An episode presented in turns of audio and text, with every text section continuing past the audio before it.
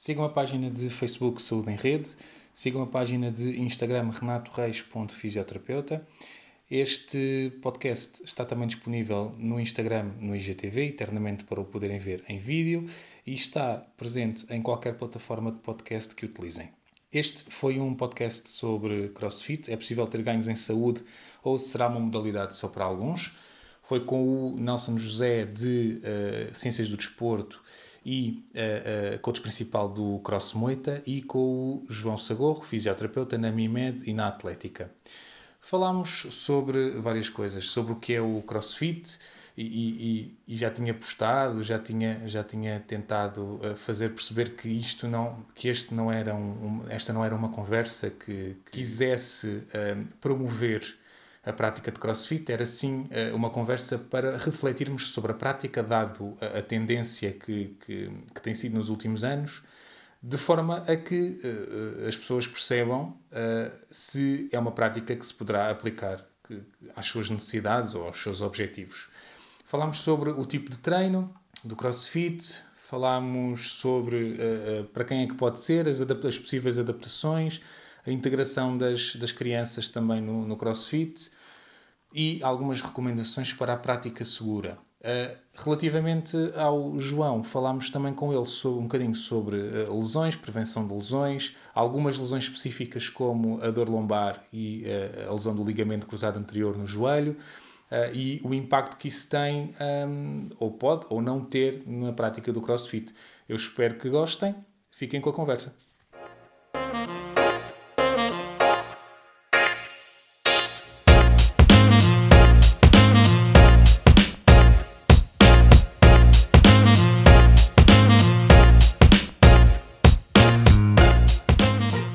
Alô, olha, obrigado por, eh, por este tempo que, que dispensas uh, para estar aqui connosco, está bem? Falar um bocadinho sobre o CrossFit. Eu é que agradeço, agradeço o convite e espero possamos transmitir pelo menos algumas, alguns, ou desmistificar alguns mitos que existem à volta do CrossFit uh, e tentar ajudar o máximo possível as pessoas que, que nos estão a ouvir. É, eu também, eu também, eu também acho que acho que vamos conseguir e também já tinha escrevido num, num dos posts e entretanto acho que também estás, estás o, o, o Tiago está a ouvir eco. Estão todos a ouvir eco? Estás-me a ouvir em eco? Uh... Não, não. Ok, vamos só esperar aqui que mais alguém diga, mas entretanto eu vou, eu vou falando também para se poder fazer um, ehm, aqui o teste ao som. Ok. Um, eu estava a dizer que, ok, Kátia está a ouvir bem, perfeito, obrigado, Kátia. Muito bem. Um, boa. Eu estava a agradecer-te, obrigado, eu acho que sim, e estava a dizer que também tinha, tinha escrevido num dos posts que, uh, uh, que, o objetivo aqui, obviamente, não era o, o, incentivar a prática de crossfit, é, no fundo, desmistificar e, e fazermos aqui uma reflexão uh, tendo em conta a tua experiência enquanto treinador e também a evidência que há, uh, daquilo também para as pessoas fazerem um raciocínio de alguma forma crítico para perceber se é uma atividade que se pode adequar ou não claro. a elas, não é? Uhum. Portanto, é esse o objetivo, não há aqui um, um patrocínio, digamos assim, é um incentivo, é, é mesmo uma, uma pura reflexão. E, portanto, chamei aqui o, o convidei aqui o, o Nelson, que é coach principal do Cross Moita, um, e o que é que tínhamos falado no preview anterior? Tínhamos falado, não sei se te recordas, estava, tinhas terminado, entretanto cortei porque senão falaríamos por uh, os 45 minutos que temos hoje.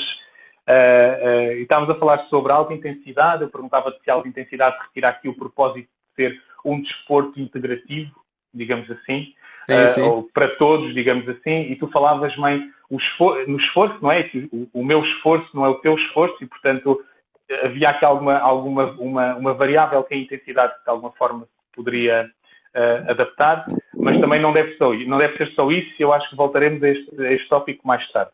O que é que eu sim. queria perguntar-te em primeiro lugar? O que é que eu queria perguntar em primeiro lugar? Existe a modalidade, um, enquanto crossfit, que acaba por ser aquilo que todos nós conhecemos, vemos uh, na televisão e não só, fotografias na, nas redes sociais, etc. E que podemos criar uma concepção ou não uma concepção positiva ou negativa daquilo que é o CrossFit para nós. Um, eu acho que era um bocadinho por aí que nós deveríamos desmistificar. Não é desmistificar ou, ou tentar esclarecer, que é, existe o CrossFit enquanto modalidade, mas existe uma metodologia de treino uh, por trás do CrossFit. Queres falar um bocadinho sobre isso? Sim, nós podemos falar um bocado sobre isso, podemos, podemos começar por aí. Um, é claro que aquilo que nós vemos na internet, ou reportagens que nós vemos sobre competições e sobre atletas, essa parte é a parte mais sexy da modalidade, não é? Porque vemos, vemos o pessoal a treinar em tronco nu, uh, uh, corpos bonitos, trabalhados, e realmente isso é o que chama a atenção. E ver aquilo que eles fazem, às vezes, pode ser uh, um bocado assustador, não é? Porque eles fazem movimentos muito complexos, fazem coisas excepcionais, não é? porque têm uma capacidade incrível e têm uma, uma condição física acima da média, mas aquilo é uma pequena porcentagem das pessoas que praticam.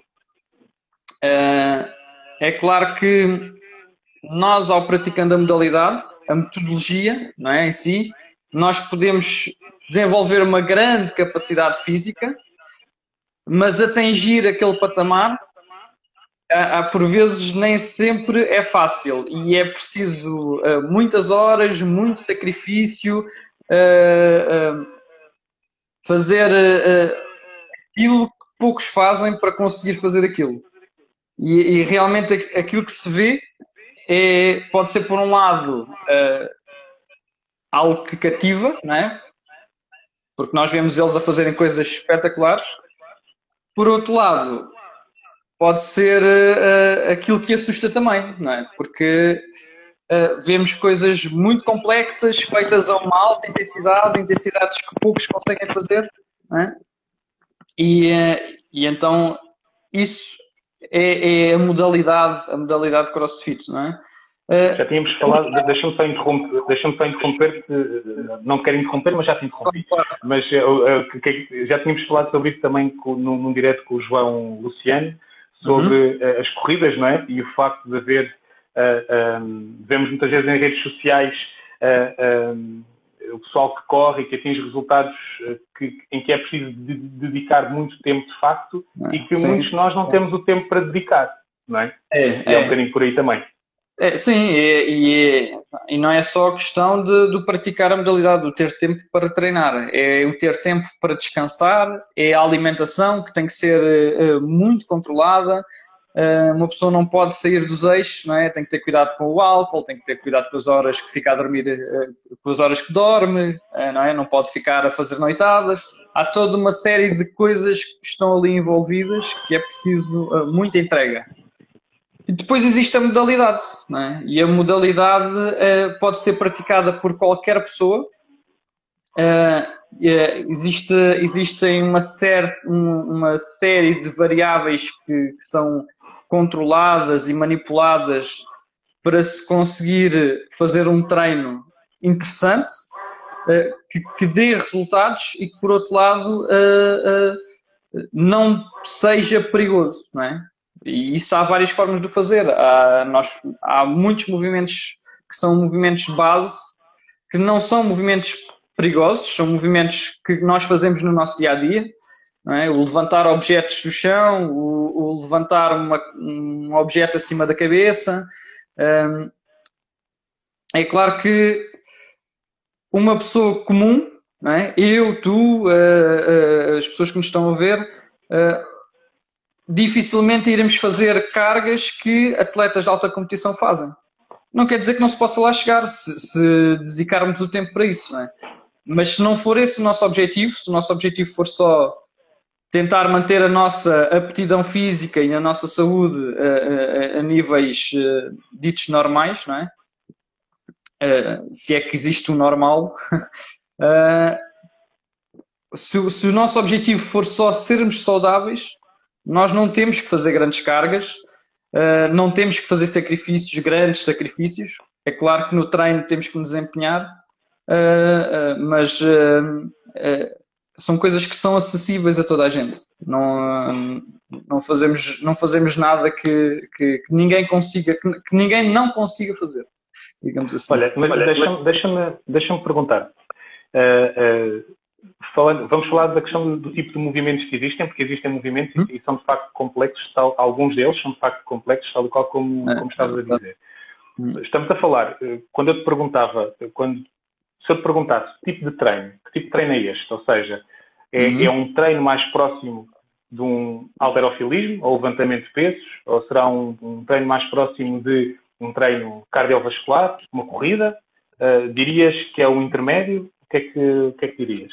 É, é, aquilo que eu diria é que é, é uma mistura de, de tudo, é? de trabalho cardiovascular, trabalho uh, de alterofilismo ou, ou, com, ou, de cargas externas, não é? nós estamos a manipular cargas externas, combinado com trabalho de calistenia, que, são, que é o trabalho em que nós manipulamos o nosso corpo. Vou dar um exemplo, por exemplo, uh, agarrarmos numa barra e puxarmos para cima da barra, não é? Uh, isso, isso é nós estamos a manipular a nossa carga, a nossa carga corporal. É? O levantar uma carga do chão será uh, manipular uma carga uh, externa a nós. É? E depois a parte cardiovascular tem a ver com, com, com, o, com a, os nossos regimes energéticos, não é? A forma como nós produzimos energia e gastamos energia. Uh, essa parte cardiovascular está intimamente ligada com, com, com a parte cardiovascular, não só, mas, mas, mas também. É? Okay. É, e portanto é, é uma mistura, é uma mistura de, de todas estas componentes. É? Portanto, é, é, aqui fica, fica, talvez no intermédio, não é? Daquilo que é o, o, o um treino de, de, Ou então tem aqui várias componentes, não é? Podemos dizer. É, mais, mais do que está no intermédio, tem aqui várias componentes que são trabalhadas. É, tu podes pensar assim: o objetivo, o objetivo da metodologia é, é dar-te a melhor preparação física geral. Não é? Ou seja, tu estares, tu estares uh, uh, preparado para várias situações que possas encontrar uh, no teu dia a dia, não é? E conseguires estar bem preparado fisicamente para que essas, para que essas, para que essas, essas situações possam ser ultrapassadas com relativa facilidade. É? e portanto, para isso é preciso trabalhar a força, a resistência, a mobilidade, a, a explosão, a, pronto, todo, toda uma série de componentes físicas que têm que ser trabalhadas para conseguir desenvolver e o objetivo do, do, da, modalidade, da modalidade em si, da metodologia, é tentar melhorar essas componentes o máximo possível, não é? É claro que há sempre limites, porque ao, ao sermos tão abrangentes, nunca conseguiremos ser tão fortes como, por exemplo, alguém que se especialize numa determinada modalidade, não é? Eh, eu posso melhorar a minha resistência, mas se calhar nunca vou ter a mesma resistência que, um, que alguém que pratique exclusivamente atletismo, não é? Eh, eu posso melhorar a minha força, mas se calhar não vou ser tão forte como alguém que treine exclusivamente alterofilismo ou powerlifting ou strongman. É? E uh, o objetivo da, metodologia é essa: é tu conseguires trabalhar as tuas componentes físicas todas de uma forma mais ou menos equilibrada. E é nesse sentido que, uh, na definição de CrossFit, por exemplo, já tínhamos falado sobre isso no preview, mas diz exatamente isso, que, que contempla exercícios uh, variados, funcionais, em primeiro lugar, variados, e portanto tem a ver com isso. É, é, é, o que está a dizer e, tem a ver e, com isso, tem a ver é, disto. Exato. Uh, e, para além disso, é executados, e é, essa parte é que é, entra aí a parte da intensidade, uh, o que eles dizem é exercícios funcionais, variados, executados a uma, a uma intensidade relativamente alta. Não é? É, é, isso que é a definição de, de, da metodologia. Uh, portanto, o que é que são movimentos funcionais? Uh, Primeiro de tudo, são movimentos compostos, ou seja, nós não isolamos uma uh, articulação. Apesar de, às vezes, em treino, isso poderá acontecer, mas não é esse o foco do, da, da, metodologia. Portanto, nós tentamos fazer o, o, máximo de movimentos compostos possíveis. Ou seja, eu quero meter várias articulações a trabalhar ao mesmo tempo, de forma a manipular uma carga, seja ela externa ou, ou o meu próprio corpo, não é? Uh, Portanto, eu quero ser o mais eficiente possível a fazer esses tipos de movimentos e daí serem movimentos funcionais, movimentos que eu consigo, que eu, que eu tenho que fazer no meu dia a dia, não é? O, o levantar um saco, um saco de, das compras do chão é um, é um peso morto, é um deadlift, não é? O sentar-me numa cadeira é um agachamento, uh, portanto, são movimentos, são movimentos do nosso dia a dia.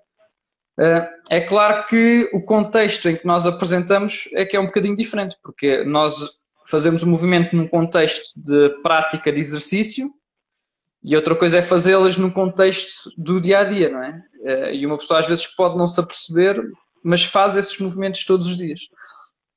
E, uh, e o... pode, pode, pode, continua. Uh, e, uh, pronto, e é, é, é, é, assim, basicamente. Acho, que sim, acho, acho que faz muito sentido o, que estavas a dizer relativamente aos movimentos compostos, obviamente, eu percebi o que, é, o que é que querias dizer tem a ver com movimentos em que nós, o que nós fazemos no dia a dia e que não usamos apenas um movimento, um, seja, uma articulação poderá fazer vários movimentos, não é? Mas nós não utilizamos um movimento uh, unidirecional na nossa, na nossa, no nosso dia a dia, não é? Usamos um movimento em várias direções, não é? é, é uh, e eu percebi, é, é nesse sentido. Um, o, o, o, o Delfim pergunta, aqui uma pergunta que é talvez vá um bocadinho uh, ao encontro do que, já, ou do que já disseste, mas se quiseres complementar. O CrossFit é um branding, ou seja, uma marca, uh, uhum. ou um branding de, de, um conjunto de exercícios, ou uma disciplina diferenciada. É assim, é, o CrossFit foi, foi criado como marca, não é? portanto, é uma marca, é uma marca registada que tem que ser paga, não é? Quem, quem a utiliza, os ginásios que a utilizam têm que pagar a marca mas a marca não é dona dos exercícios, não é? Portanto, não há uma paciente, não é? é. Portanto, quer dizer, os exercícios são exercícios que sempre houveram e sempre foram utilizados. são a forma de trabalhar, são coisas que sempre foram utilizadas. tu, por exemplo, eu posso dar aqui um exemplo de alterofili, de alterofilistas que sempre utilizaram, por exemplo, os movimentos explosivos de, do atletismo para fazer para a época, é? para, para, ganhar algum condicionamento. Portanto, esse, esse cross-training sempre existiu, não é uma coisa recente. É claro que a marca CrossFit eh, criou a metodologia, a forma como é trabalhada, não é? E isso é que fez realmente a diferença. E para além disso, uh, trouxe à luz de, de, do comum mortal este tipo de treino, não é? E, e, mas, mas é assim, o CrossFit em si é uma marca. Não é, não é. Eh, sim, e estavas a. Sim, eu estou a perceber, ou seja, não, não há uma patente. Eu queria perguntar em relação àquilo que estavas a dizer, à estrutura do treino do CrossFit. Um, mas, eh, ou seja, falaste na, na estrutura, existe uma estrutura uhum. de treino e nós todos ouvimos falar nos WODs, não é? Sim, sim. Uh, uh, e, e fala um bocadinho sobre isso. Em termos de estrutura então, do treino. É assim, em termos em estrutura do treino, o treino é sempre composto por uh, um aquecimento e o aquecimento normalmente vai de encontro àquilo que é feito no, no treino, é? durante o restante treino. Uh, é seguido de uma parte de força, de trabalho de força ou de técnica, portanto, nessa, nesse, nessa componente de força ou técnica, ou até os dois, pode-se trabalhar os dois, não é? Nós vamos trabalhar uh, os movimentos, se calhar, de forma um bocadinho mais convencional, mais controlada, onde podemos trabalhar, por exemplo, movimentos de ginástica, onde podemos fazer trabalho de força de elevações, onde, um, onde vamos trabalhar a posição, como é que posicionamos o corpo nas elevações, porque uma elevação não é só chegar e puxar o corpo para cima, não é? Não é eu agarrar-me numa barra e puxar o corpo lá para cima. Uh, eu tenho que ter, manter as articulações dos ombros bem estabilizadas, fazendo aqui a depressão do ombro, mantendo, mantendo o ombro sempre em baixo, o abdominal deve estar sempre contraído, uh, deve ser criada tensão no tronco para conseguir estabilizar e, apoiar o movimento em si. Não é? Portanto, isso seria a parte de skill, aprender como é que se deve fazer o movimento. Normalmente, quando tu tens a técnica mais ou menos, isto, isto, não, é, não é preciso ser perfeitinho na, na técnica, mas quando a técnica está uh, uh, otimizada, bem, é? trabalhada, bem trabalhada, uh, tu consegues te focar um bocadinho mais no trabalho de força. Não quer dizer que tu, trabalhando técnica, não estejas também já a trabalhar força, é? porque tu para ires à posição de uma elevação, utilizando o mesmo exemplo, tu tens que agarrar-te à barra, tu tens que posicionar e tens que, tens que praticar a posição em si. E depois usamos, usamos uh, vários utensílios que, que ajudam a facilitar e a, e, a, e a, tornar o movimento um bocadinho mais acessível. Utilizamos elásticos, utilizamos uh, argolas, uh, o que tornam o trabalhar essa técnica um bocadinho mais fácil do que se estivéssemos agarrados a uma barra e tentássemos nos puxar lá para cima. É? e nessa parte, essa parte para mim é, é, das partes mais importantes, não é? O trabalhar a técnica, o trabalhar a força para se conseguir uh, ser bastante eficiente naquilo que se vai fazer. Depois disso, temos o WOD. Estamos a falar, é? falar, estamos a falar de uma preparação da articulação, não é? É, é, é exato. Sim, sim. E depois temos a parte que toda a gente, ou quase toda a gente conhece, que é a parte do que se chama o WOD, é? o Workout of the Day, em que neste momento já não se diz que é o WOD, diz-se que é, um, um, é, é, onde tu vais fazer o condicionamento metabólico. É? Okay. Portanto, o que, é, que, é, que acontece nessa parte? Essa parte é a parte onde nós utilizamos a alta intensidade. É? é? É, é, nessa parte que nós vamos trabalhar o nosso condicionamento uh, cardiovascular, onde vamos trabalhar uh, as, as, ou, ou exclusivamente uma das nossas vias energéticas ou duas delas, ou até as três, não é? Podemos combinar, fazer um odd, um metcon, onde estamos a utilizar as três, as três vias energéticas que nós utilizamos. Uh, sendo que elas estão diretamente relacionadas com uh, o tipo de movimentos que nós fazemos. Por exemplo, movimentos explosivos vão utilizar uma via energética.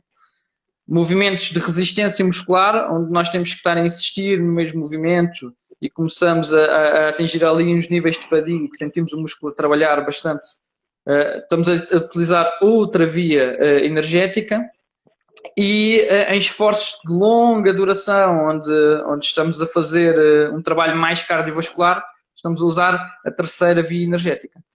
E, portanto, a forma e os movimentos que nós utilizamos, essa alta intensidade serve para trabalhar essas vias energéticas é, servem para fazer o condicionamento metabólico.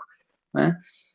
Depois pode haver ou não trabalho, trabalho acessório, onde nós fazemos alguns movimentos para compensar algumas falhas que possam haver no treino.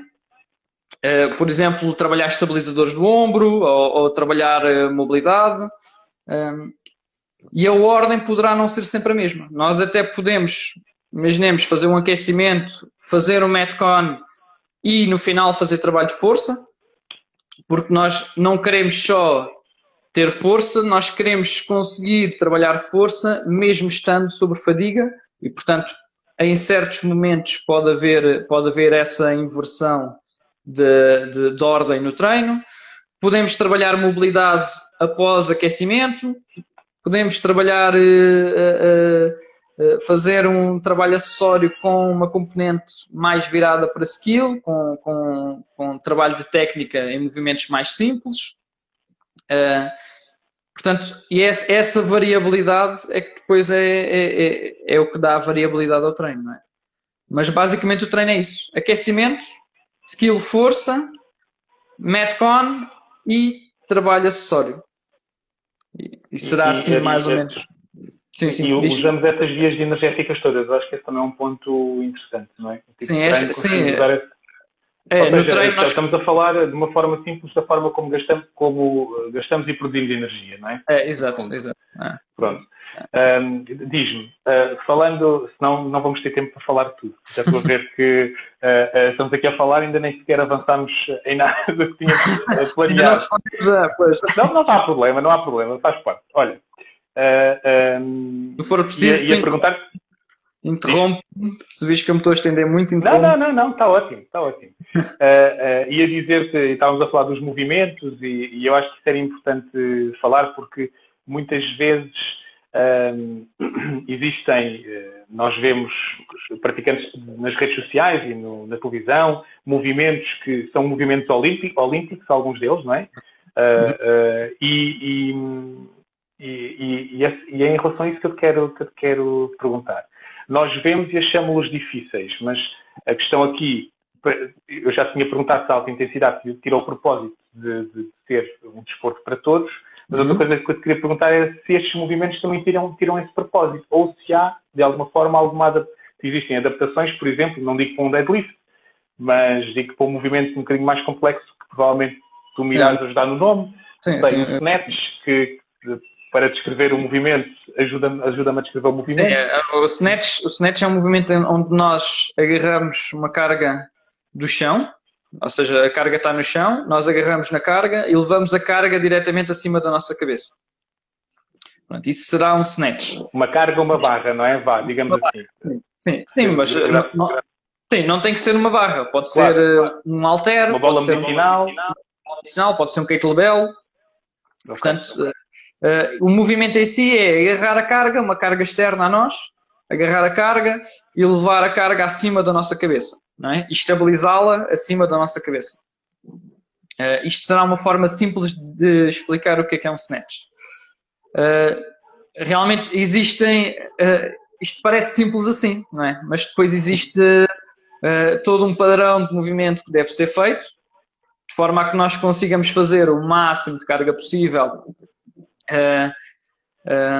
há uma forma específica de ser feita e claro que nós podemos sempre adaptar, não é?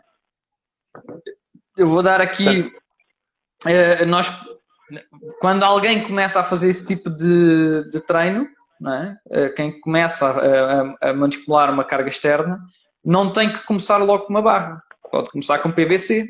Um PVC, um PVC basicamente é, é um pau de vassoura. Um cabo é? de uma vassoura. Um cabo de vassoura. Portanto, uh, uh, quer dizer, a carga que um cabo de vassoura tem é, é, quase, não é nulo, mas é, é, muito próximo disso, não é? Comparativamente com aquilo que nós conseguimos fazer, uh, o cabo de uma vassoura é. Porque, será... porque, porque a, a, experiência do movimento também é importante, não é? Ou seja, quando estamos a falar de um PVC, nós estamos a introduzir uma carga, estamos a falar, se calhar, de, de, tentar com que a pessoa tenha aquela experiência de movimento sem Portanto, carga, digamos assim. Sim, aquilo que se pretende primeiro é que, que, a pessoa consiga adquirir um determinado padrão de movimento. Ou seja, eu quero que ao levantar uma determinada carga, o meu, meu corpo se mexa de uma determinada forma, uh, uh, de forma a que uh, eu consiga levar essa carga acima, acima da cabeça, não é? E portanto o que nós, o que nós fazemos é esse trabalho, esse trabalho de técnica, é? antes, antes da, da parte do, do, condicionamento metabólico, uh, servirá também para isso, para ensinar a pessoa uh, como é que ela pode fazer esse movimento, a corrigir, a fazer algumas correções. É claro que depois é preciso algum empenho da pessoa para tentar melhorar, para tentar uh, ir corrigindo, porque acima de tudo é é a própria pessoa tem que sentir o movimento, não é? Eh, só quando, só quando a pessoa sente o movimento e percebe o movimento é que vai conseguir executá-lo uh, bem, não é? Uh, e então a progressão é sempre feita assim: mexer, mexer bem, é? conseguir fazer o movimento bem, conseguir fazer o movimento bem e rápido e, e depois começar a meter alguma carga. É claro que a carga em si uh, uh, também nos vai dando algum feedback, não é? Nós, quando vamos, vamos treinando o movimento e vamos metendo alguma carga, a própria carga diz-nos como é que nós estamos a, a executar o movimento. É? Porque uh, a carga em si vai, vai. Nós conseguimos perceber se a carga está estável, se não está, se estamos a sentir mais tensão mais na coxa, ou mais na, nos posteriores, ou mais na lombar. Uh, portanto, a pessoa consegue ir percebendo, à medida que vai treinando, o que é que está a fazer bem e o que é que não está. É claro a nossa função, a minha função enquanto treinador, é ir ajudando no processo, não é? é ser, é ser um facilitador no processo da aprendizagem do movimento. Olha, e, portanto, e o, e o... Diz, diz, desculpa, continua, continua. Portanto, isto pode ser qualquer coisa, pode ser uh, uh, uma coisa que qualquer pessoa pode começar, não é? Porque, porque é fácil de adaptar, é fácil de, de, de agarrar num estímulo e fazer um estímulo semelhante adequado à pessoa. E eu ia, eu ia te perguntar, na, na, parte em que estavas a dizer que o objetivo era, era depois tentar incrementar a carga, não é? E, portanto, ter a experiência de movimento, incrementar a carga, fazê-lo com velocidade. Mas uh, isto pode ser para qualquer um e, e obviamente, uh, dizias tu, e, e, e, é importante adaptar. O que eu te queria perguntar era se a confiança era, de facto, aqui um... Se tu notas que a confiança é um problema para ti, porque efetivamente, na evidência, no, existe, existe um ou outro artigo publicado que nos diz que praticantes de, de crossfit com, com, com, menos de seis meses têm menos probabilidade de lesão do que uh, uhum. uh, pessoas que fazem crossfit com mais de, de, seis meses. Ou seja, será que se põe aqui uma questão de confiança? Uh, uma questão de, de, aumento de peso até, até culminar uma lesão? Sim, eu acho, eu acho que a questão da confiança é pode, pode ser boa por um lado, não é? E o excesso de confiança pode ser mau por outro, não é? Porque uh, subir uma carga ou tentar fazer um movimento sem estar minimamente preparada para, para isso uh, pode, pode tornar a metodologia propícia a lesões, não é? mas a metodologia em si não é propícia a lesões. É o excesso, o excesso de confiança e, e, a falta de paciência no trabalho é que às vezes poderá levar a isso, não é? Uh, uh, mas isso é, é, assim com qualquer modalidade, não é? Se, claro, se tu fores, claro, claro. tu fores fazer, se fores a um ginásio e fores treinar, uh, se numa máquina fores pôr lá uma carga, uma carga porque achas que consegues fazer, não é? Ou seja, estás com excesso de confiança e vais, chegas lá e metes uma carga uh, acima daquilo que, que, são as tuas capacidades, uh, uh, o risco de lesão também é, é bastante grande, não é? o risco de fazeres uma contratura, de fazeres mal o movimento, mesmo estando numa máquina, o risco também é grande. Isto aqui não é diferente, não é? Se tu não fazes uma progressão de cargas se, se o movimento tem que ser trabalhado ainda em alguns pontos uh, e tu não estás a fazer um movimento de forma uh, minimamente segura, é claro que o risco de lesão uh, aí é, pode, pode ser maior. É. Pode aumentar. Deixa-me é, ir aqui pode... às perguntas que nos, já nos foram fazendo. O Tiago, eu fui perdendo aqui o fio à meada, mas entretanto vou começar aqui no Tiago, que diz até no trabalho podemos aproveitar os movimentos que aprendemos, por vezes, muitas vezes, uh, uhum. levantamos coisas de forma errada. Okay. Provavelmente relativamente à questão dos movimentos funcionais e, e, portanto, de ajudar de alguma forma esta correção. Queres acrescentar alguma coisa aqui? Ah, eu, eu, eu, por acaso, uh, é, é, engraçado que eu, eu, por acaso, estive a ver uma publicação uh, recentemente uh, que dizia não há, não, há, não há forma errada de nos movermos. Ou seja, se o nosso corpo se mexe de determinada forma, é porque é suposto ele se mexer dessa forma, não é? Uh, se, eu, se eu consigo levantar uma carga com as costas uh, curvadas, uh, é, é, suposto eu conseguir, é, é, suposto, se eu consigo fazer, não é? É porque não é errado fazê-lo. É claro que uma coisa é o movimento, outra coisa é o movimento contextualizado numa determinada situação, não é? Se eu quiser fazer um deadlift com 130 ou 140 quilos, calhar convém manter a coluna estável de forma a conseguir executar esse, esse movimento e levantar essa carga. Se eu for levantar um saco de compras de 2 quilos, não é? certamente não há de ser por eu curvar um bocadinho as costas que me vou magoar. É? Portanto, hum, é claro que uh, eu devo de adequar o meu movimento à situação em si.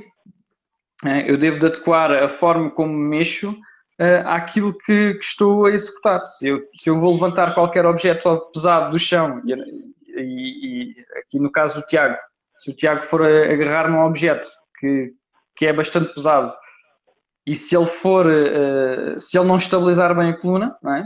e se houver grandes movimentos durante o movimento em que ele, ele em que ele está a levantar a, a carga Se houver muitos movimentos a nível da coluna e se a coluna não estiver estável, há uma grande probabilidade dele se magoar. Se ele conseguir estabilizar o movimento, se ele conseguir estabilizar o, se ele conseguir estabilizar o movimento e, e, e ao levantar a carga, o risco de lesão será muito, muito menor. E esse, essa também é a função deste tipo de treino, não é?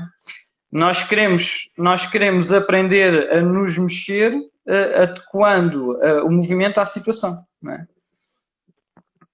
Olha, eh, eu queria fazer, não, não, não, vou, não vou complementar nada, só por, para uhum. tentarmos aqui responder ao máximo de perguntas, pelo menos das que nos enviaram durante a semana. Okay. A Eunice pergunta quem, quem não pode fazer crossfit, quem não pode fazer crossfit, e eu se calhar complementava isto com questões que, que nos puseram.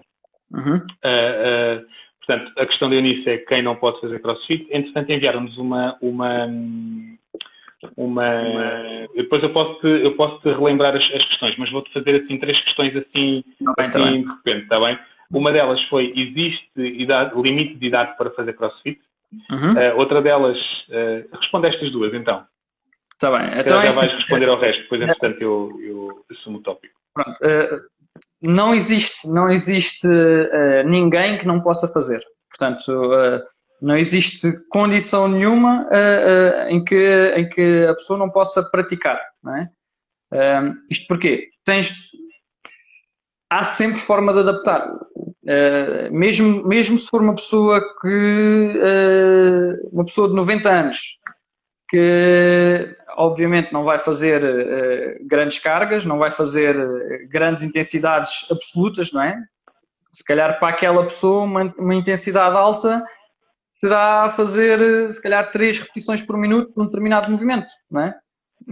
E, e fazer, por exemplo, fazer um deadlift de, de uma carga de 5 kg, não é? Se calhar para essa pessoa de 90 kg. É possível adaptar. E é possível fazer isso, ou seja, dentro daquele plano de treino é possível tu fazer este, sim, esta sim, nuance sim. adaptativa. Sim. Uh, em relação a, ao, a, a, às, uh, às crianças, uh, qualquer criança, antigamente os, as crianças mexiam-se, iam para a rua, saíam, corriam, andavam de um lado para o outro, não é? faziam tudo e mais alguma coisa. hoje em dia não é bem assim, não é? é claro que num treino uh, os movimentos estão mais estruturados. É? Uh, portanto, uh, os miúdos não têm a liberdade.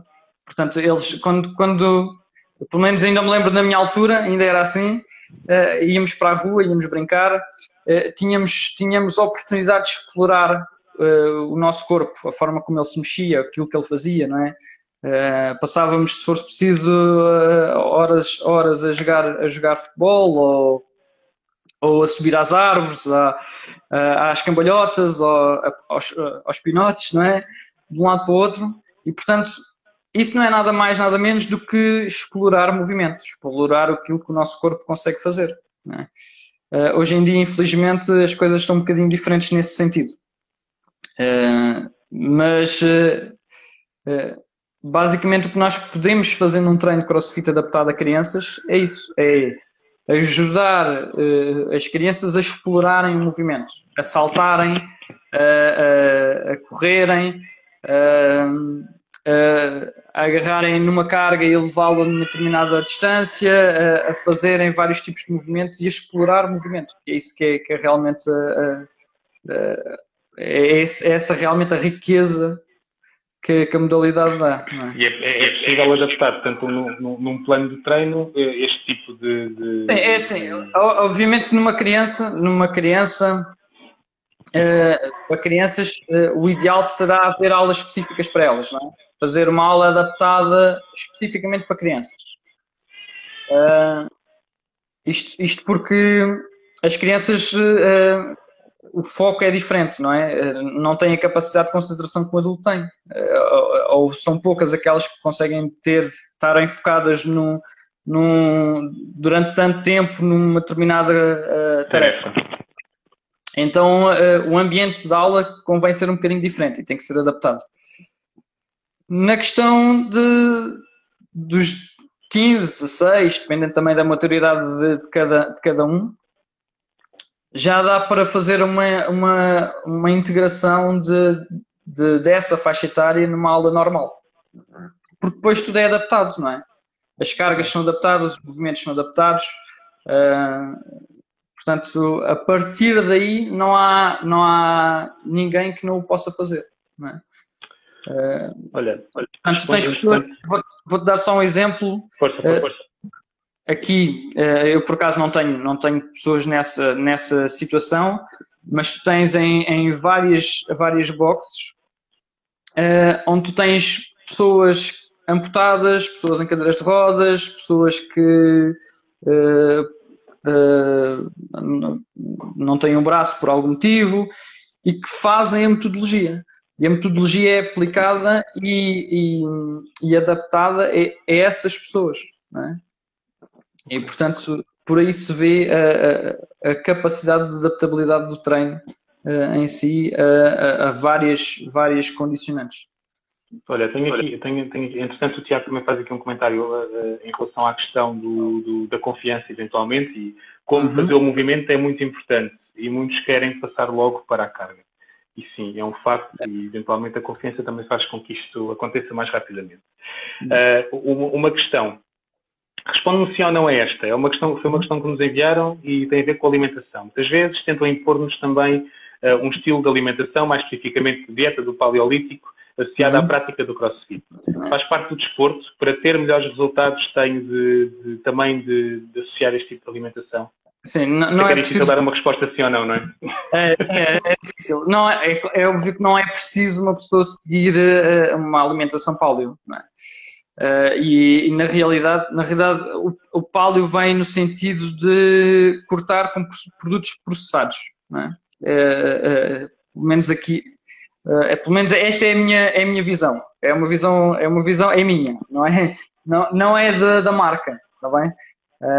Até porque pronto, eu, não, eu não represento a marca, uh, portanto não, não, nunca o poderia fazer, não é? Mas não é uma obrigatoriedade seguir qualquer tipo de dieta. É? E o pálio vem pela questão dos, dos produtos processados, é? pela quantidade de, de, aditivos que tem, da quantidade de, de, de açúcares. Eh, mas diz-me, diz-me, é, é, possível, eh, tu, obviamente, possivelmente pela questão da ingestão proteica maior na dieta paleolítica, provavelmente uhum. vais ter eh, vais ter mais, pelo menos, resultados, não é? Mais rápidos, provavelmente, outra pessoa que siga um regime geral, não sei. Sim, não. Tem uh, ou não? Não, na verdade, tu tens, tu tens. É claro que tu tens que adaptar sempre a tua alimentação àquilo que tu fazes. Claro. É? Esse, esse, isso é, é, é, o primeiro ponto. Tu tens que adaptar aquilo que, aquilo que comes àquilo que tu fazes. Se tu vais, se tu vais por exemplo, a dieta do paleolítico é, é, é, baixa em hidratos de carbono, não é? Tem, corta-se na batata, corta-se, não se come arroz branco, não se come, aliás, não se come arroz. Sim, precisas disso também, não é? Sim, e na realidade nós precisamos de adequar a nossa ingestão quilocalórica àquilo que nós fazemos, à nossa atividade no dia a dia. Se calhar a grande parte das pessoas hoje em dia come mais hidratos do que aquilo que deveria. Porque há muitos, há muitos trabalhos que são trabalhos de secretária, muita gente trabalha em escritório, ou seja, tem um nível de atividade muito baixo ao longo do dia e se calhar não, não está a adequar a, a alimentação àquilo que deveria estar a, a comer em termos energéticos. É? E uh, eu acho que acima de tudo passa por aí. Uh, o começar a treinar muitas vezes ajuda a regular a alimentação. É? Porque se tu treinares, muitas vezes vais fazer um esforço suplementar a que a alimentação esteja controlada. Enquanto quando não treinas é mais fácil fugir e ires para aquilo que não deves, não é? Claro. Para os doces, para os salgados, para, por aí fora. E então, aproveitando o treino e tentando, tentando uh, ter a melhor performance possível, uh, é fundamental uh, cuidar da alimentação. Não dá para. Mas a fugir. resposta é não, não é? Não tens necessariamente de, Sim, não. de filiar a uma dieta de paleolítico para. Não faz parte necessariamente do treino. um, Nelson, olha, eu tenho pena, mas estamos nos 45 minutos. Está bem, está bem. Uh, passou rápido. Não há problema. Uh, foi bom, mas eu, eu, só queria fazer uma última questão. Uh, que era é, é, é, a questão para terminar aqui a tua, a tua parte, eu acho que faz todo sentido. Se eu te perguntasse uh, três dicas para uma prática segura de crossfit, o que é que dirias? Três recomendações, três ideias, três dicas. Três dicas. Uh, muita persistência, uh, muito juízo, muita calma, muita calma durante o treino. Pensem naquilo que estão a fazer, pensem naquilo que, que vão fazer, pensem nos movimentos que estão a fazer e ah, divirtam-se. Também o, objetivo, o objetivo do treino, o objetivo do treino, o facto de ser variado é para se divertirem também, é para não criar rotinas, é para, é para sair, sair fora da caixa. Portanto, divirtam-se com o treino. É isso mesmo. Olha, Nelson, obrigado. Uh, vou, vou chamar o, o João, uh, só, só Obrigado, que, que, vou mandar abaixo este live, está bem, vou publicar, portanto vou demorar uns 30 segundinhos a publicá-lo e entretanto um, vai, vai surgir aqui o João Sagorro, que é fisioterapeuta, que é a segunda parte desta conversa. Obrigado, Nelson. Grande obrigado, obrigado. Olá novamente, segunda parte, só esperar aqui um bocadinho pelo, pelo João. Vou relembrando que podem seguir a página do Facebook Saúde em Rede. Este podcast, este vídeo vai estar disponível uh, uh, eternamente no IGTV, portanto podem ir, uh, podem vê-lo e depois também vai ficar disponível lá em formato uh, podcast. Vou chamar o João para termos aqui a segunda conversa. O João. Alô, João. Olá, Renato. Como é que estás? Estás bem? Consegues ouvir-me bem? Consigo, perfeitamente. Pá, esta conversa é, deve ser a primeira em que não há problema técnico. Uh, zero problema técnico. Não, por acaso não, acho que já houve, mas, mas estas últimas têm, sido, têm, têm tido um início complicado. Olha, obrigado. Coisas. Obrigado em primeiro lugar. Um, estamos aqui a falar sobre CrossFit, é a segunda parte da, da conversa. CrossFit é possível ter ganhos em saúde ou será uma, uma modalidade só para, para alguns? Uhum. Uh, tiveste a ouvir a conversa, não tiveste? Estavas. Sim, sim. Estavas. Queres, eu não sei se queres fazer assim algum. Se queres pegar assim por algum sítio ou não? Epá, um, poderíamos. Uma coisa que, que, que, me fez um bocadinho de. e que eu gostava de começar por aí, que era a questão da postura. Claro. Estavam a falar há pouco. Claro. Era... É, por causa da questão do, do, do Nelson falar um, relativamente à, à, forma como levantamos, não está errada. Sim, sim, sim. sim. É isso? Lá está, não, a postura. Para, é... nós, para, para nós fisioterapeutas é complicado pensar nisso, não é? É verdade, é verdade. Então diz-me lá porquê. Por isso é que queria, queria começar por aqui. Claro. Um, a questão da postura, lá está, é importante quando, quando estás a levantar cargas uh, pesadas, digamos assim. E é, é, é, importante teres uma boa postura para, para as levantares, mas também é verdade que, por exemplo, pessoas que vão fazer, ou atletas, que vão fazer uh, competições no Strongman ou, ou vão fazer o, tentar bater o recorde mundial de deadlift, se formos olhar para a postura deles, epá, não, não existe aquela questão da, da coluna completamente direita, como se fosse, como se tivesse uma reta, não é? Ou seja, curva um bocadinho, mesmo estando numa, com uma carga extremamente pesada. E isso dá, dá um bocadinho que pensar, não é? Dá um bocadinho que, que pensar se realmente a postura tem assim tanto se tem assim tanta influência quanto isso, ou se será só uma questão de estarmos preparados para fazer aquilo que nos propomos em termos musculares. Ok, estamos a falar em termos de capacidades musculares, não é? Por Exato. exemplo, flexibilidade, força. Força, por exemplo, flexibilidade, sim, se temos as amplitudes ou não. A questão da força, que é bastante importante, não é?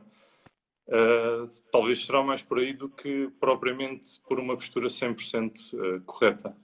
Até porque houve uma tendência há pouco tempo atrás que, que até dizia que era bom uh, colocar carga numa, numa curvatura, fazendo um deadlift com uma curvatura da, da coluna. Portanto, okay. e era Mas já, já, passou? Já passou essa onda? ou, ou... Já passou essa fase. Ok. Percebeu que não, pelo que eu, pelo que eu percebi, eh, entendeu-se que não era assim tão, tão importante, mas, mas não devemos ser tão rígidos quanto à questão da postura, na minha opinião. Sim, e falávamos disso também, eh, estou sempre a falar, porque acho que é no, no live que aconteceu com o João, a Luciana, há, há três semanas atrás, ou duas semanas atrás, e que falámos exatamente sobre isso, até que ponto é que a postura, é há uma postura standard, não é? E quando Exatamente. estamos a falar de uma postura standard para, para um, uma posição de pé estática, uma posição de sentado estática, se cá estamos a falar também numa, numa posição com carga. Exatamente. Exatamente. Uh, não querendo desviar muito do assunto, não é? Mas, uh, claro, essa... não convém. Exato. Mas nessa questão da postura no trabalho, uh, não parece haver uma, uma postura correta, não é? Ou seja, o, que é, o que é mais preponderante para a questão do aparecimento de lesões não é tanta postura, até se, se atribui um bocadinho mais ao, ao gostar do, que está, do trabalho em que está ou não, ou gostar do ambiente de trabalho estar muito tempo na mesma posição, uh, isto são fatores muito mais importantes do que propriamente a postura em si. Portanto, okay. São variáveis muito mais, uh, não diria só externas, não é? mas, mas também de, de, de questão de preferência e, e mais subjetivas. E, e, e, acho que em termos, por exemplo, de questões relacionadas com a dor, isso também se verifica, não é? Portanto, não, não vamos fugir. Ok, vamos, vamos uh, rebobinar, vamos rebobinar tudo, fazer conta que não... Mas foi importante também, este, este tempinho. O que, é que, eu queria, o que é que eu te queria perguntar? Estávamos a falar de, da postura e dos, dos movimentos que, que fazemos, e a evidência diz-nos que, queria começar por aqui, a evidência diz-nos que, eh, em comparação com outras modalidades CrossFit, no CrossFit as pessoas eh, reportam maior fadiga, maior dor muscular, edema e maior dificuldade em realizar amplitudes após 48 horas. Isto comparativamente, 48 horas do, da prática do exercício. Isto comparativamente com, com, outras, com outras modalidades. Uhum. Uh, o que eu queria perguntar era, uh, uh, são movimentos complexos, não é? Nós sabemos, muitas vezes movimentos olímpicos, também já falámos sobre isto com, com o Nelson. Uhum. O que eu queria perguntar é se se, na tua opinião, existe algum tipo de trabalho pré ou eventualmente pós-treino também que reduz esta sintomatologia ou é tudo uma questão de adaptação do treino de forma a não chegar a um, a um ponto de, de, de gasto energético ou uma, uhum. uma, via energética, como estávamos a falar com o Nelson, uh, que nos deixe completamente de rastros. Isso, o que é que achas? Isso vai dar um bocadinho a questão de, daquelas dores musculares depois, de, depois do treino, não é? Ou seja, quando tens um treino com mais intensidade ou um treino em que mudes um bocadinho o estímulo, podendo ser ele carga ou movimentos um bocadinho diferentes, um, começas a ter algumas dores no dia a seguir a esse treino. E tendo o pico de dores musculares nas 48 horas, nas 48, entre as 48 e as 72 horas. Um, Epá, houve várias formas e estudaram várias formas de tentar reduzir isso e muito mais, penso eu, no futebol.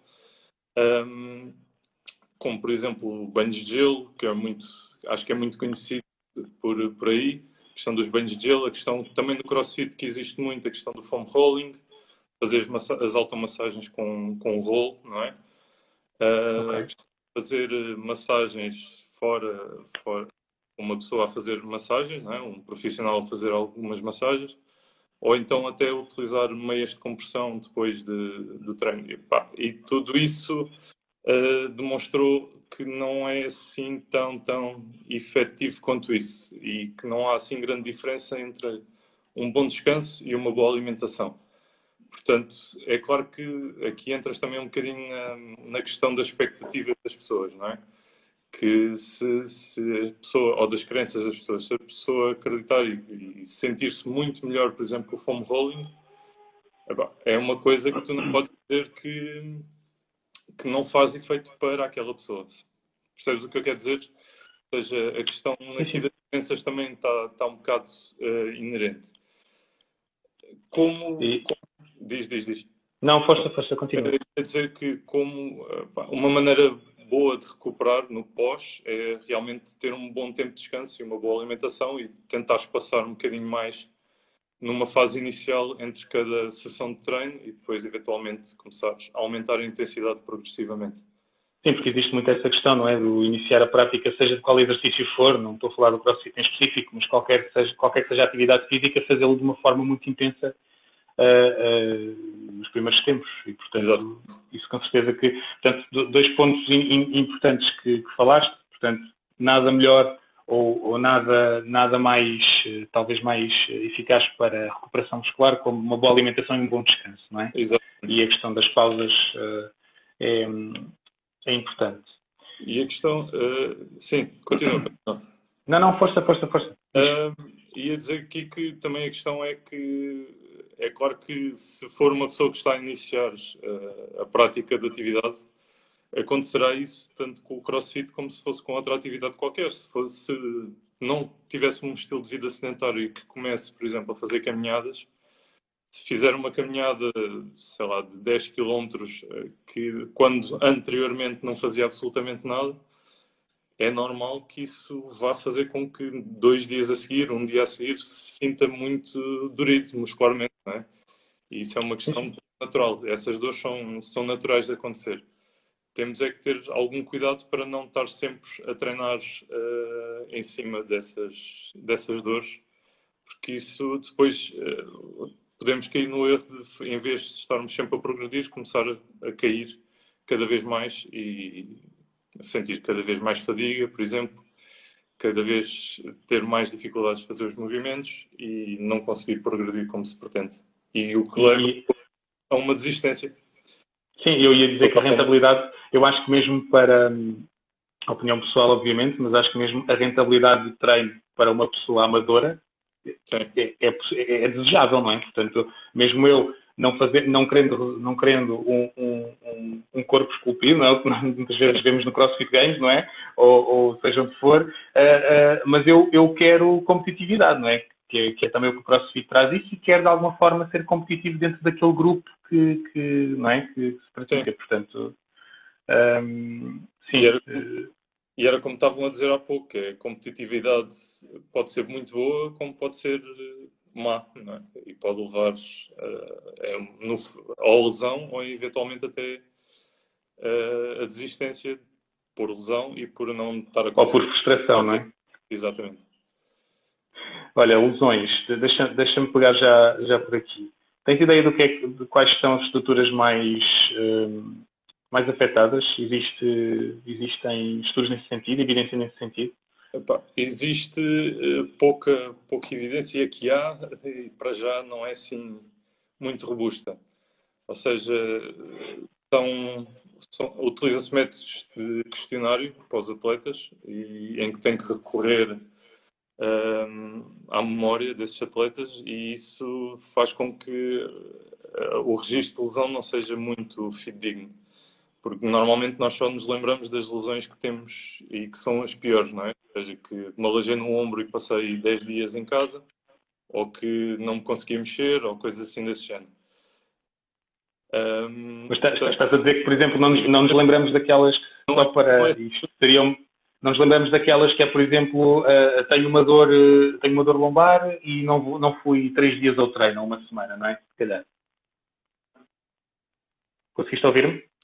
Espera aí. Uh, não, não. Consegues ouvir-me agora? Consegues ouvir-me? Estava a dizer que, um, ehm, que, que, talvez não nos lembramos daquelas lesões uh, que estão relacionadas com, com aquela dor lombar que eu tive e deixei de ir três dias ao treino, por exemplo, ou uma Sim. semana. É isso que estás a querer dizer. Coisas...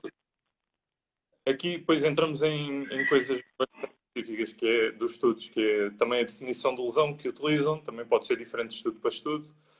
Uh, e isso pode alterar também um bocadinho os resultados em termos de em termos daquilo que são que são as a incidência, que é a incidência de lesões por por treino ou por pessoa.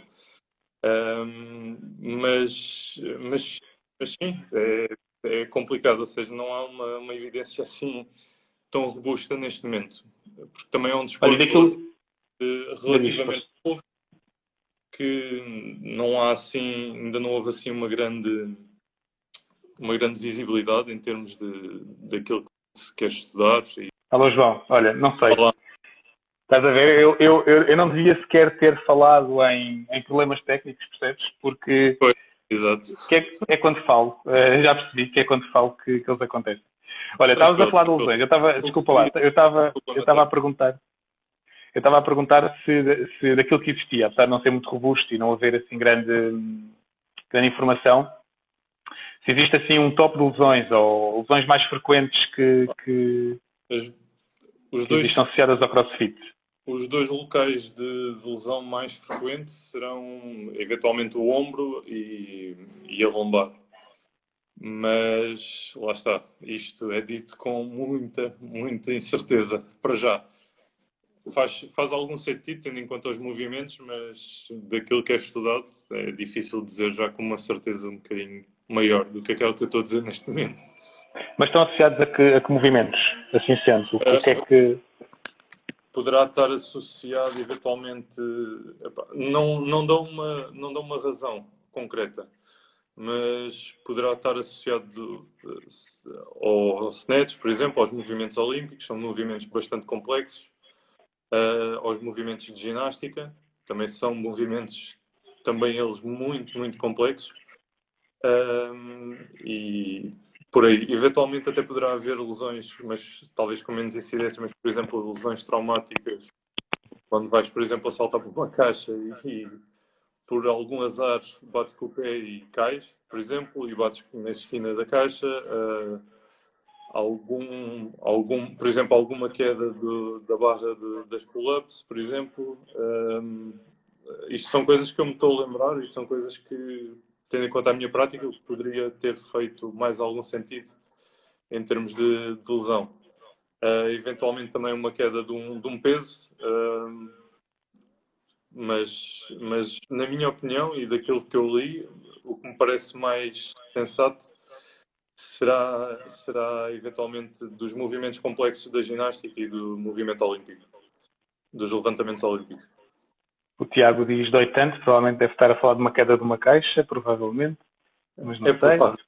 Vamos, vamos especular. Não, não acontece a quem não faz.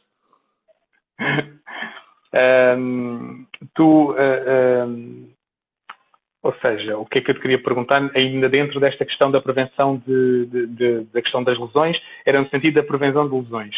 Uh, que, não sei se de alguma forma tu vês potencial em alguma coisa que se possa fazer relacionado com uh, com a prevenção de lesão no, no crossfit, no fundo.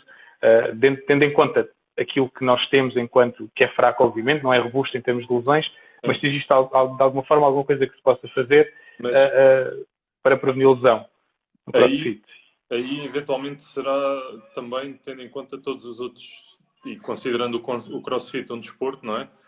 um, será também tendo em conta todos os outros desportos que existem e aquilo que normalmente é o mais sensato para fazer uma redução do risco de lesão, porque não existe prevenção uh, de lesão. Agora fala-se muito em redução do risco. Um, a questão que se, que se coloca sempre em qualquer desporto é se fores mais forte, em princípio reduzirás muito mais o risco. Portanto, eventualmente será fazer aquele trabalho acessório que falo muito no, no CrossFit, que é trabalho de força de movimentos que normalmente não se faz. Um, por exemplo, trabalhar, trabalhar os ombros, um bocado mais força de ombros, um bocado também fazer mais agachamentos em vez de fazer só o clean and jerk e o, e o snatch. Um, fazer algum trabalho de força, algum trabalho pliométrico, por causa dos saltos para as caixas. Um, e ir um bocadinho por aqui, também ter, voltando ao início, também ter uma boa alimentação e um bom descanso também é bom para, e é excelente para reduzir o risco de lesão. Quando estamos a falar de, de, de desse, trabalho de mobilidade, estamos a falar, uh, um, ou seja, vês potencial, vês potencial no trabalho de mobilidade para, para, para esta questão de porque o, o, que eu leio, o que eu leio, o que, o que eu li muito relacionado com, com o CrossFit foi que muitas, muitas das lesões aconteciam por falta de mobilidade. E uhum. eu acredito que não seja uma realidade apenas do CrossFit, que seja uma realidade de muitos desportos. Aí, que, que... aí depende muito também da limitação que, que a pessoa tem. Um, há um fisioterapeuta, não sei se, se conheces, mas chamado Adam Mickens, que é um fisioterapeuta inglês, e o que ele diz é que se queres agachar mais profundo, tens que meter mais carga. Portanto, aí podes, podes chegar a um ponto em que, ok, realmente se calhar precisas de aumentar as amplitudes articulares, mas se queres mais mobilidade por si só e não é uma questão de flexibilidade, uh, talvez fazer o movimento com um bocadinho mais de carga ajude e fazer mais um movimento, tentar forçar um bocadinho mais e não, não porque aqui o, o alongamento uh, para ganhar de mobilidade, por exemplo, como, como falo muito, terá que ser só em situações muito específicas. E já há quem diga que uh, o, há quem diga, todos que dizem, por exemplo, o Greg Lehman, uh, acho que é assim que, é o nome dele, que é um, um fisioterapeuta canadiano, ou canadiense, uma coisa assim. Canadiano, acho que sim, acho que é canadiano. uh, diz que, e há um podcast dele com o Adam Minkins que dizem que o alongamento puro e duro, como as pessoas conhecem, vai, é muito idêntico a trabalho de força uh, puro e duro, como as pessoas conhecem, em termos de ganho de amplitude. Portanto, há aqui alguma, alguma discussão em relação a isso. Não consigo aprofundar muito, sou sincero, mas. Uh... Mas fiquei curioso, agora também fiquei curioso em relação, em relação a isso. Um, estamos a falar de, de, Quando estamos a falar de alongamento, estamos a falar do alongamento em, em relação. Alongamento de quê? Alongamento como nós conhecemos, alongamento estático, alongamento. Exatamente. Ok. Eu, eu, há um podcast, eu depois posso te enviar e enviar a quem queira. Quem queira depois também podemos, podemos partilhar, sim, eu acho que sim. Eu acho que é, que é, que é interessante. Eles têm uma questão muito interessante em relação à, à questão entre alongamento estático, que é esse que, que, as pessoas normalmente conhecem e que fazem para prevenção de lesão, e fazem a comparação com um trabalho de, de força e de usar uh, carga externa para ganho de amplitude. Portanto, é, é, é, ouvir, é bastante interessante. Eu não consigo aprofundar muito, infelizmente. Não, mas, mas, mas sim, mas, mas depois partilhamos para, para quem está a ouvir, partilhamos também para, para saber qual é. A Angela diz aqui que é Greg Lemon, é, que estavas a dizer que é ok. Obrigado, Angela. Ia-te ia -te perguntar, ia-te fazer uma pergunta, porque senão também corremos o risco de, de não termos tempo para responder às perguntas que nos foram colocando. Eu acho que isso é o prioritário eu acho que isso também vai dar asa a novos, a novos temas. Eu tenho aqui uma pergunta para ti que, que nos enviaram, que é a seguinte. Uh, não faço deadlifts pela, pela dor lombar que tenho e por receio de piorar. Uhum. Uh, apesar de me doer quando, de não me doer quando realizo um movimento, apenas quando estou sentado durante muito tempo, uh, no dia de trabalho, é quando me dói. Pronto, ok, não, não lhe dói quando, está, quando faz o deadlift, dói-lhe apenas quando está numa posição sentada estática, mas não faz os deadlifts por, por receio. Uh, se quiser começar a fazer movimentos que esforçam mais a lombar, uh, por onde começar? O que é que dirias? Um, diria que, como, como o Nelson disse há bocado, começar progressivamente com, com esse mesmo movimento porque a questão de, de, ter dor lombar não é um antestado para nunca mais na vida fazer, fazer deadlift. Atenção. Um, Esta pessoa provavelmente carrega sacos das compras, não é? Portanto, à partida. Por exemplo, por exemplo, ou terá que carregar algum dia da sua vida. Uh, Exatamente mas uh, volta, agora perdi-me um bocadinho no raciocínio. Não, eu sei, eu sei que também não, não, se calhar não vais conseguir especificar, obviamente, Exatamente. mas uh, o, a questão era se eu quisesse uh, começar a fazer movimentos que exigissem mais esforço da lombar, por onde é que poderia começar? há duas opções e tanto, tanto, tanto uma como a outra terá correto dependendo do que, daquilo que a pessoa se sente mais confortável de fazer se já se, se não se sente muito confortável a fazer o próprio movimento deadlift, pode começar por algo que, que seja que frute mais ou menos a mesma musculatura, mas que não ponha tanta, tanta carga num peso do, do chão até, até o ponto final. Pode fazer, por exemplo, o glute bridge, pode fazer ponto de glúteos, uh, pode fazer uh, hip thrust, pode depois evoluir eventualmente para o deadlift. Ou então pode começar com o deadlift só com a barra e depois ir acrescentando muito progressivamente uh, mais carga e mais peso. Mas faz sentido adicionar, porque eu não fiz esta questão ao Nelson, por acaso tive, tive pena, mas uma das questões que nos enviaram, acho que também pode ser em parte para ti, e que tem a ver com os pesos, e que lhe perguntava, mas vê isto na tua perspectiva, não na perspectiva do Nelson, que é que lhe perguntava uh, uh, se um, deixa-me só ir aqui atrás para perceber se é possível fazer crossfit sem pesos.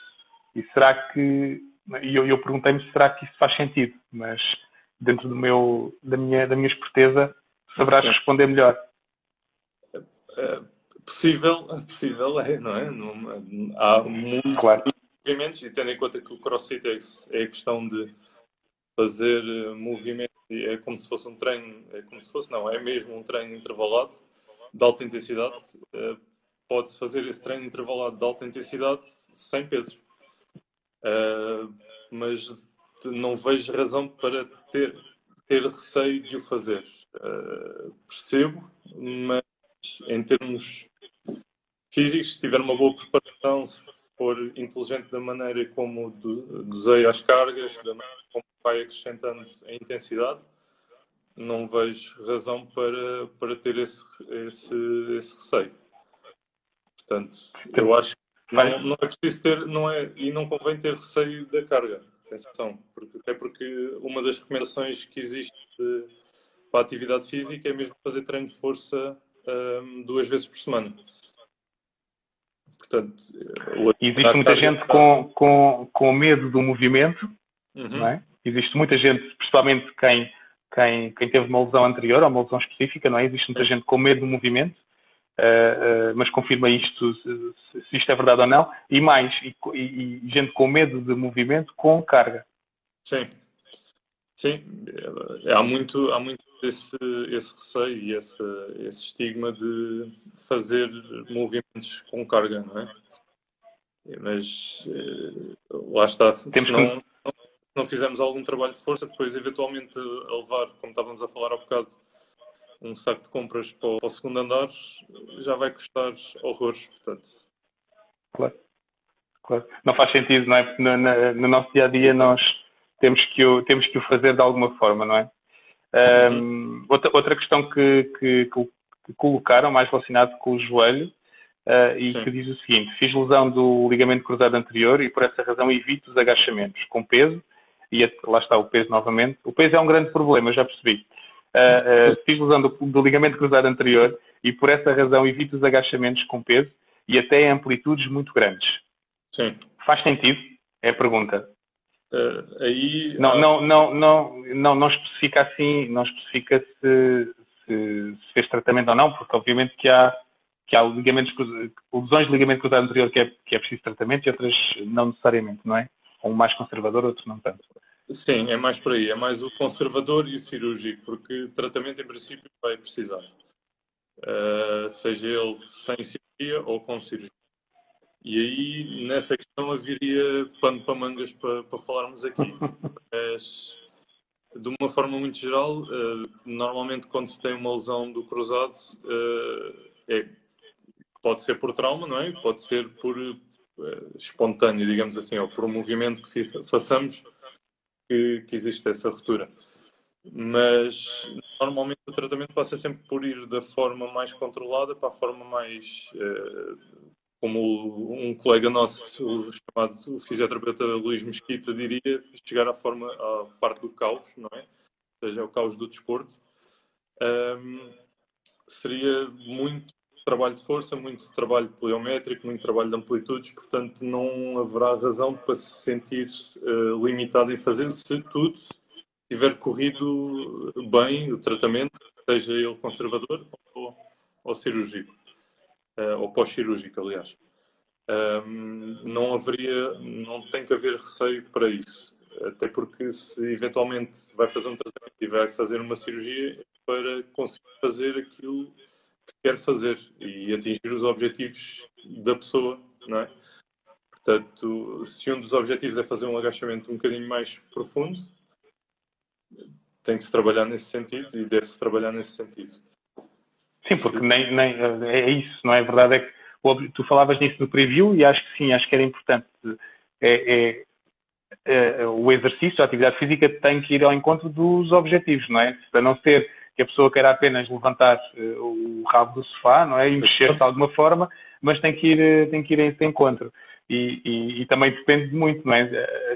A, pessoa pode fazer uma, liga, uma lesão de ligamento cruzado anterior e pode não ter, de facto, o objetivo de fazer o agachamento, mas isso é possível. Portanto, se eu, uma pessoa que faz uma lesão do ligamento cruzado anterior e quer fazer um agachamento, é possível fazê-lo. Aliás, para além disso, e... para além disso, desculpa interromper, mas para além Não, não, não. Esqueci-me de, de, frisar que para uma, uma, reabilitação do cruzado, do, de uma lesão do cruzado anterior, existem critérios específicos e um deles é chegar a uma amplitude total de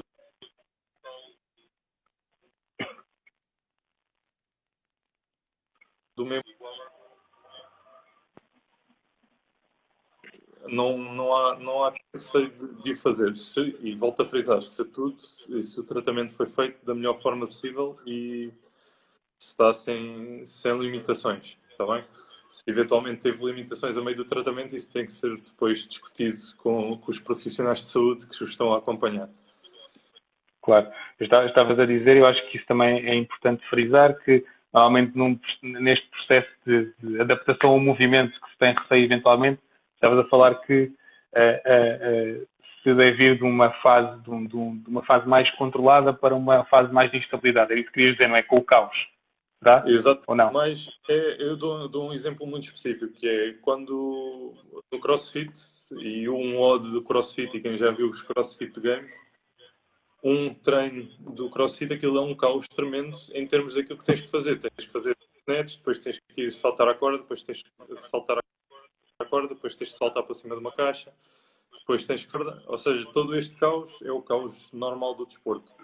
O objetivo do tratamento é passar de uma fase em que tu só consegues fazer levantar a perna, uh, digamos, fazer um leg extension no ginásio, e trabalhar de forma a que consigas suportar muscularmente uh, e pliometricamente e neuromuscularmente uh, esse tal caos do desporto.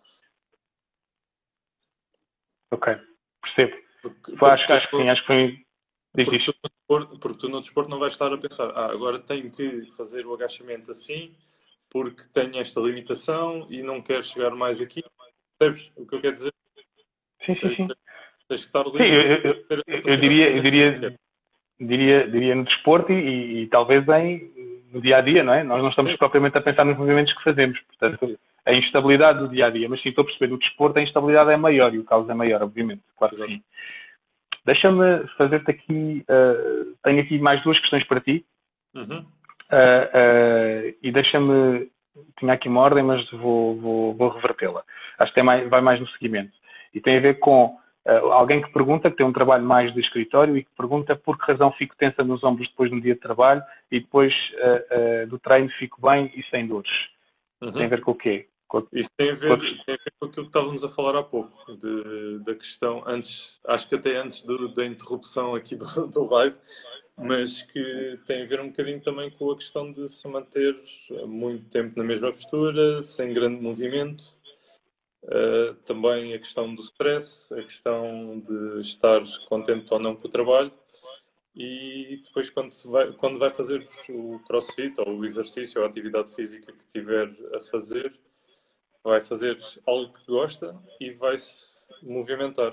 Portanto, tudo isso, uh, como sabemos, uh, o exercício tem algumas propriedades analgésicas muito importantes, portanto, é, é uma das razões para, para que isso aconteça. Sim, uh, uh, sim, e, e, por isso é que a DGS também tem, tem, não é? tem, tem as normas em que, uh, e, nós, e nós portugueses somos, somos profissionais nisso, que ficamos muito tempo, muito tempo sentados. E, portanto, Exato. um dos objetivos é passar menos de 7 horas e meia sentados, por exemplo, e, e, e, diria que uma posição estática, que é, que é se calhar, o caso da grande maioria dos, do, de nós, não é? Que tem um trabalho de escritório, talvez. E ia-te perguntar, uh, há aqui outra, outra questão que, que, que te questiona sobre os efeitos, que, que existe, se existem efeitos uh, do CrossFit para a diabetes tipo 2. É? Sabemos que a diabetes tipo 2, uma das intervenções de, de sucesso, não é? Que a evidência preconiza é, é o exercício, não é? existe alguma, alguma coisa neste sentido, João? Uh, sim, os efeitos serão muito idênticos a, todo, todo outro, a toda a outra atividade física, não é? Ou seja, o que as pessoas com, com diabetes têm que ter atenção é que têm que controlar bem a diabetes cerca de 15, 20 minutos antes e durante a prática do desporto, é de 15 em 15 minutos ou de 20 em 20 minutos, têm que continuar a controlar os níveis de, de glicemia. Uh, e depois enquanto fazem a, a, atividade física, terem atenção aos sinais e sintomas que, que, possam sentir, como se tiverem começarem a ter visão turva, começarem a ter muitas tonturas, é melhor uh, baixar um bocadinho o ritmo. E já mete mais aí a questão do. do e já, já meti aqui o Nelson em relação à adaptação do, do, do treino, é? Porque tinha que, tinha que haver de alguma forma aqui uma, uma adaptação. Porque depois também não sei até que ponto é que a alta intensidade a minha questão é sempre esta, não é? A questão da alta intensidade para algumas, para algumas pessoas que têm determinadas comorbilidades. E é essa, diz isto.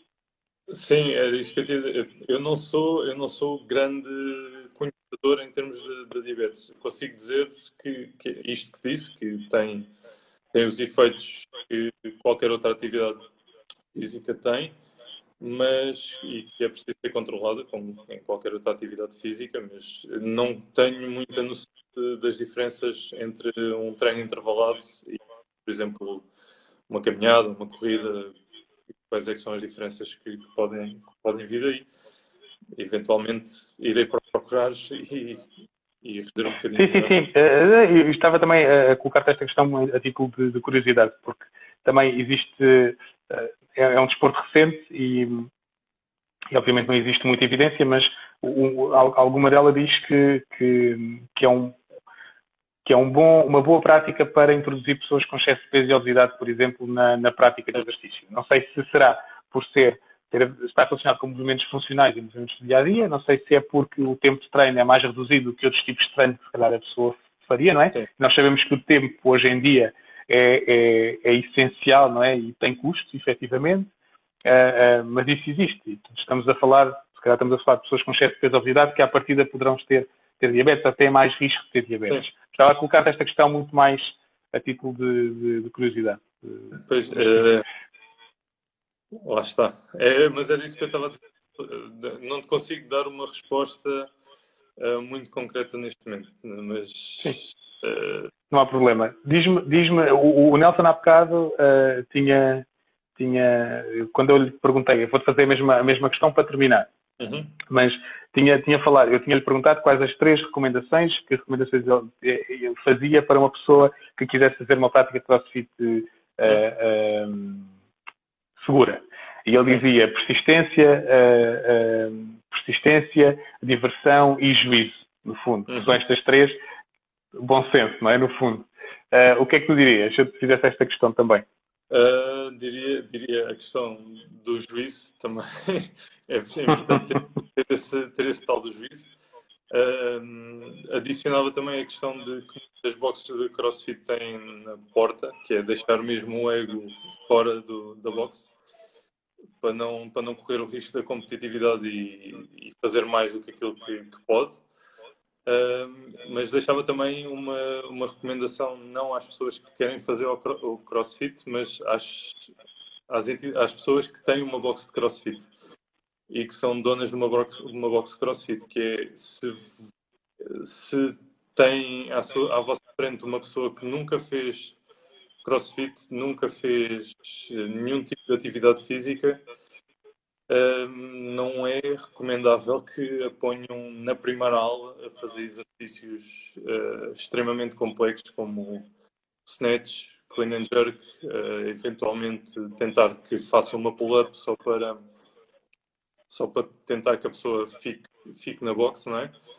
Uh, uma recomendação, e eu acho que fazem isto na, nos Estados Unidos, que é ter um período de adaptação dessa pessoa. Ou seja, para ver na box tem que ter um período de duas, três semanas em que duas, três vezes por semana só faz exercício específico de técnica, de movimentos olímpicos, de perceber, ok, isto é muito intenso para mim, é pouco intenso para mim, qual é que é o meu nível uh, que devo, ou o nível que devo estar a trabalhar. Uh, e acho que isso era uma, uma coisa muito positiva para as boxes CrossFit começarem, começarem a fazer um género de um, de um programa, não é? De adaptação, vá lá, digamos assim. Exatamente. Boa ideia. Eu, o, o, estamos a terminar e deixa-me agradecer-te a ti uh, e, e, ao Nelson no tempo que dispensaram, dispensaram aqui. Uh, apesar destas falhas técnicas que eu, que eu achei que não fossem acontecer, aconteceram. Uh, mas não há problema, deu-se. Uh, ficou aqui um, um, live dividido em três partes. Vocês depois vão poder ver no IGTV, que vai estar disponível sempre. Vai estar também disponível em formato podcast. Mas ia só dizer para terminar que o, o, o facto de, de, ter convidado o Nelson é que eu realmente acho que o modelo que ele tem em termos de gestão das pessoas de, de, dentro da boxing e os novos, novos clientes que ele tem, acho que é uma, uma questão muito interessante. E tem, tem, tem, esse, tem, tem uma, uma visão muito interessante, porque tem aquele, aquele trabalho, para além de fazer esta integração, depois também tem aquele trabalho acessório que ele falou que, que eu acho que é essencial. E, portanto, isso do, do, ponto de vista de um profissional, de um fisioterapeuta ou de um profissional de saúde que, que, que esteja nesta área, eu acho que é uma mais-valia. E, e, foi neste sentido que. Queres acrescentar mais alguma coisa, João? Não, para já não. Só, só agradecer pelo convite e espero ter correspondido à expectativa. Correspondeste, correspondeste com certeza. Olha, obrigado a ti, o tempo é importante. Obrigado a ti, obrigado ao Nelson, que também está aqui, penso eu. Uh, uh, vai estar disponível em formato podcast, quem não conseguiu acompanhar, ou então veja no, no IGTV.